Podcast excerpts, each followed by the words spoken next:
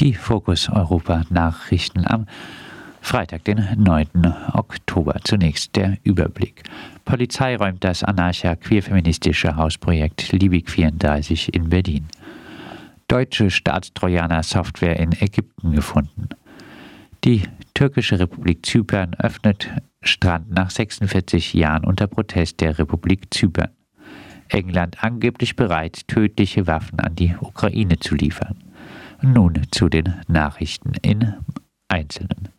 Polizei räumt das anarcha-queer-feministische Hausprojekt Liebig 34 in Berlin.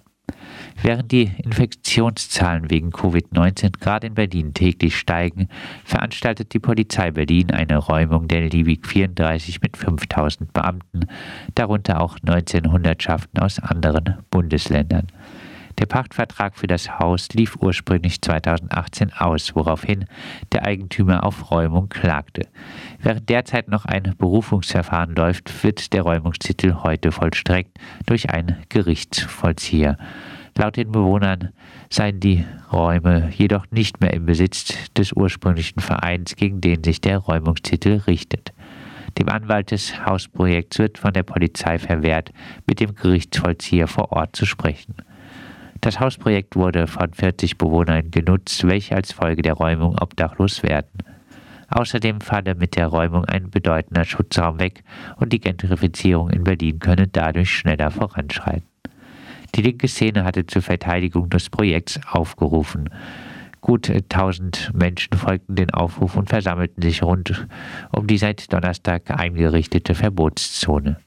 Innerhalb dieser Zone hat die Polizei im Vorfeld eine Dauerpräsenz eingerichtet und lediglich AnwohnerInnen dürfen passieren.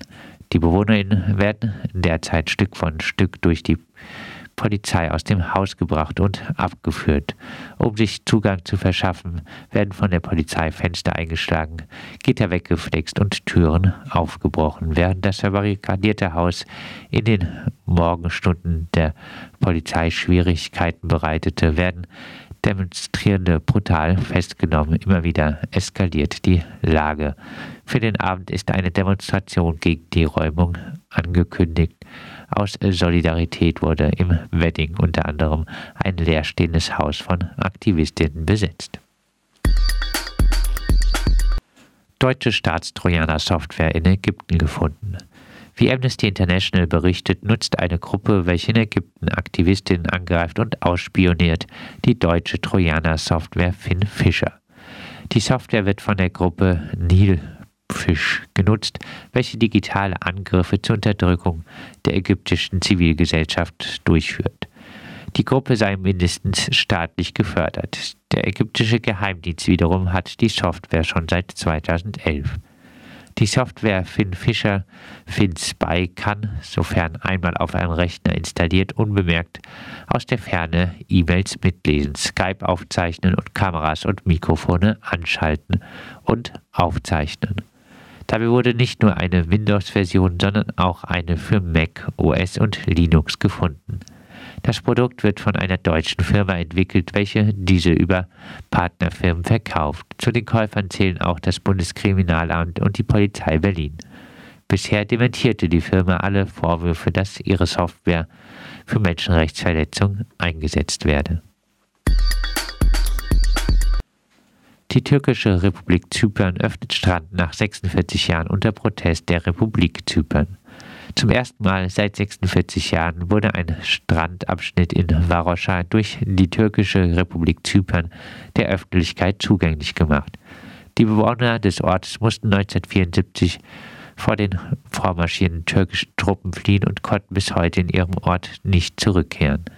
Die Wiedereröffnung des Strandes wird in der türkischen Republik Zypern von einigen als historischer Schritt gefeiert, von den ursprünglichen Bewohnern in der Republik Zypern jedoch heftig kritisiert. Diese befürchten, nie wieder zurückkehren zu können. Die Regierung der Republik Zypern verurteilte den Schritt, welcher ein klarer Verstoß gegen internationales Gesetz darstelle. Der verlassene Ort dürfte, so die Beschlüsse des UN-Sicherheitsrates dazu, nur von den legitimen Bewohnern wieder bezogen werden.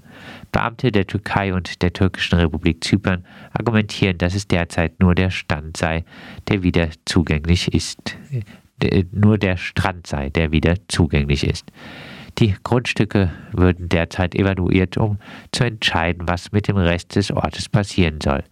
Am Freitag soll der UN-Sicherheitsrat über die Situation debattieren. Die Insel von Zypern wurde faktisch geteilt durch den Einmarsch türkischer Truppen im Jahr 1974, welche den nördlichen Teil der Insel eroberten. Die türkische Republik Zypern wurde schließlich 1983 ausgerufen, wird jedoch nur von der Türkei anerkannt. Die Republik Zypern wird international anerkannt als souveräner Staat, dem auch der nördliche Teil zuzurechnen sei und ist seit dem 1. Mai 2004 Mitglied der Europäischen Union. Die Grenze zwischen den beiden Gebieten wird von einer Pufferzone von UN-Blauhelm-Truppen gesichert. England angeblich bereit, tödliche Waffen an die Ukraine zu liefern. Laut Andrei Jermak, einem Berater des ukrainischen Präsidenten, sei England bereit, einen Waffenvertrag mit der Ukraine abzuschließen, sowie einen Kredit von einer äh, Million Pfund für den Bau neuer Schiffe für die Marine zu verbergen, äh, zu vergeben. Angeblich sei auch ein EU- oder NATO-Zentrum geplant, welches gegen Desinformationskampagnen aus russischem Gebiet vorgehen soll. Die ukrainische Regierung versucht schon lange schwere Waffen von der USA oder der EU zu bekommen. Seit 2014 führt das Land einen Krieg gegen Separatisten im Osten, die von Russland unterstützt werden. Bisher hat der Konflikt 13.000 Menschen das Leben gekostet. Derzeit herrscht in der Region ein Waffenstillstand. Seit Beginn des Abkommens vor 70 Tagen ist dennoch ein ukrainischer Soldat umgebracht worden.